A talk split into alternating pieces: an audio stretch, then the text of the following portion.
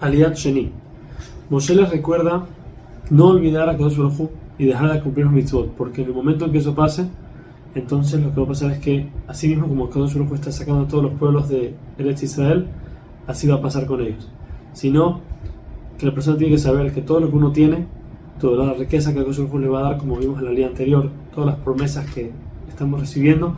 todo eso, si la persona llega a decir, ese fui yo el que lo hice, entonces al final Baruj Hu se lo va a quitar y lo va a hacer que se pierdan igual como los otros pueblos. Por eso uno tiene que recordar a Hu siempre. También les ordena no tener miedo, aún y que van a haber pueblos grandes y fuertes, mucho más fuertes que ustedes, no tengan miedo porque ustedes no son los que hacen la guerra, sino es Hu.